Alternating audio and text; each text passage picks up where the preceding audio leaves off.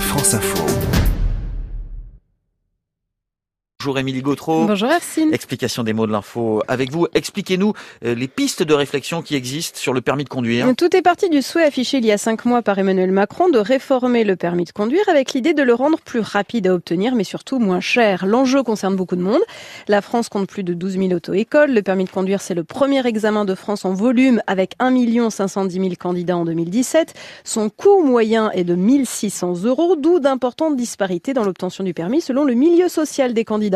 74% des jeunes dont les parents font partie des 20% des ménages les plus aisés détiennent un permis de conduire contre 51% chez les jeunes issus des 20% des ménages les plus démunis, souligné dans un rapport remis au Premier ministre en février la députée La République en marche du Gard, Françoise Dumas. Et précisément, c'est la remise de ce rapport qui a euh, renforcé l'inquiétude des auto-écoles. La députée, après avoir durant six mois rencontré les différents acteurs du secteur, faisait 23 propositions, entre autres expertiser la possibilité d'une délivrance du permis B dès 17 ans pour les apprentis conducteurs ayant suivi la conduite accompagnée, ou intégrer le passage du permis de conduire, au moins sa partie théorique, au futur service national universel, dont la phase pilote doit débuter en juin prochain, avec une prise en charge de l'État, mesure jugée intéressante par le ministre de l'Intérieur. Le rapport proposait aussi d'augmenter le nombre de créneaux d'examen pour réduire les délais d'attente, d'augmenter le nombre d'heures d'apprentissage sur simulateur électronique de conduite, ce à quoi le gouvernement s'est aussi dit favorable, de mieux faire connaître les aides au financement du permis ou d'améliorer la transparence des informations sur le coût de la formation via des contrats types. Le Premier ministre a indiqué depuis qu'un comparateur du permis de conduire en ligne serait bientôt mis en place.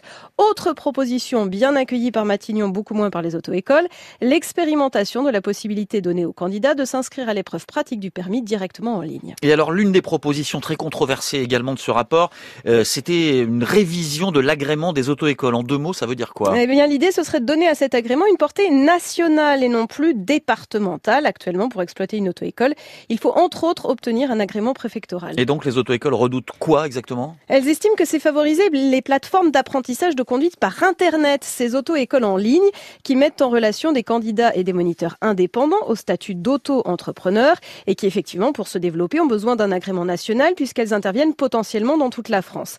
Les auto-écoles traditionnelles évoquent un risque d'ubérisation de profession et redoutent la disparition d'auto-écoles dans certaines zones, petites villes ou villages. L'explication des mots de l'info. Émilie Gautreau, tous les jours avec nous dans le 12-14.